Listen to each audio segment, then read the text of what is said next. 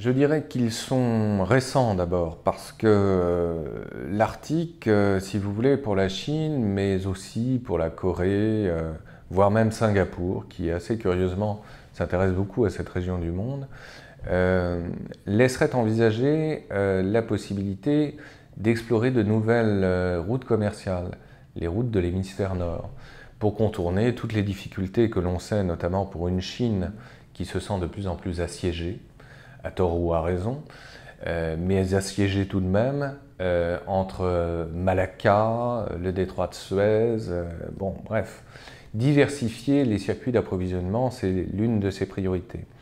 Donc cet intérêt pour l'Arctique se traduit par la recherche de nouveaux débouchés commerciaux, même si d'après certains spécialistes comme Frédéric Lasserre à l'UCAM au Canada, considère que ces routes euh, ne sont jamais euh, véritablement exploitables, tout simplement parce que euh, il y a tout, simplement trop de glace, si vous voulez, qui ne permet pas aux navires de haute mer de transiter par cette voie-là. Néanmoins, la Chine est de plus en plus présente, notamment sur le plan scientifique. Alors pour des raisons liées tout simplement au réchauffement climatique, ces scientifiques veulent absolument en savoir davantage et surtout connaître à terme l'impact que pourrait avoir euh, euh, le dégel de, ces régions euh, sur le changement du climat en Chine même. La Chine, depuis ces dernières années, est confrontée à des problèmes de sécheresse de régions céréalières, pourtant, qui, il y a encore cinq ans, n'avaient jamais été confrontées au problème de la sécheresse, les greniers à blé tels que le Liaoning ou le, Shandong, et donc ça devient de plus en plus problématique parce que se pose plus stratégiquement la question de la sécurité alimentaire de la Chine à terme. Euh, d'où justement ces, recherches euh, scientifiques.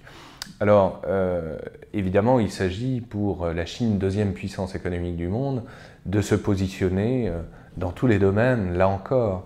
Et elle a créé en particulier à Shanghai un certain nombre d'institutions, la SOA en anglais, euh, qui porte le nom de State Oceanic Organization. Euh, et donc autour de cette organisation, vous avez plusieurs autres institutions euh, de recherche. Il faut savoir que quantitativement, entre 1984 et 2013, la Chine a construit trois stations de recherche dans l'Arctique et mené 31 expéditions polaires dans lesquelles elle a pu inviter des chercheurs étrangers.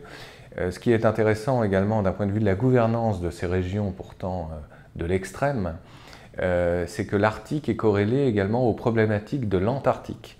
Et donc ce sont les mêmes instituts de recherche qui gèrent et confrontent l'état de leur recherche d'une manière systématique. Ce qui montre aussi évidemment l'intelligence d'un point de vue de l'organisation institutionnelle. ce qui est très intéressant également euh, dans l'état euh, du partage des connaissances, c'est qu'entre Coréens et Chinois, on partage encore des informations. En revanche, entre Chinois et Japonais, on ne les partage plus au moins depuis dix ans. Donc euh, l'Arctique est aussi un révélateur de tensions d'autres réalités sur d'autres théâtres d'opération, et notamment entre la Chine et le Japon.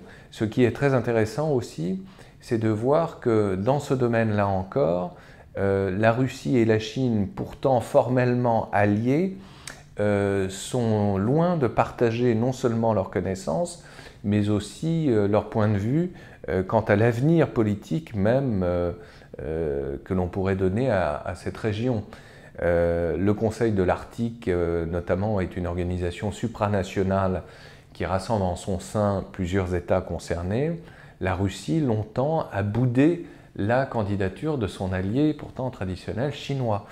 Euh, ce qui est particulièrement intéressant d'un État, là encore, révélateur de tensions entre euh, pourtant des, alliés euh, traditionnels.